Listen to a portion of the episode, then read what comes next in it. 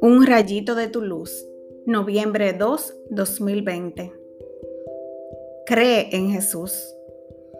Que no tiemble vuestro corazón.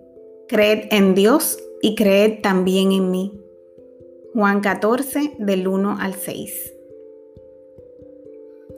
Juan nos recuerda las palabras de Jesús que nos exhortan a no temer, sino a creerle a Dios y a Él.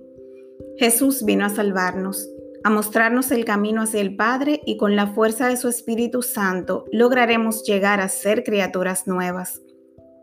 Ante las dificultades, nuestras energías deben enfocarse en meditar su palabra que nos dice 365 veces que no temamos. Creamos en Jesús y recuperemos la confianza, el lugar que Él nos regaló como sus hermanos y vivamos a la altura de hijos de Dios.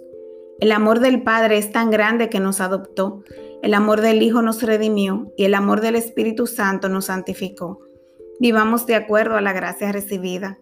Busquemos la ayuda de lo alto para vivir llenos de alegría y paz lo que nos toque, porque el Señor tiene cuidado de nosotros. Qué hermoso es poder vivir con la esperanza de que esta vida tiene una trascendencia hacia otra mucho mejor. Liberémonos de los apegos y los miedos, porque es Jesús, el Hijo de Dios, quien nos está preparando una habitación en el hotel más bueno que hay, el cielo, donde ya no habrá tristeza ni dolor, ni día ni noche, porque el Señor será nuestra luz eterna.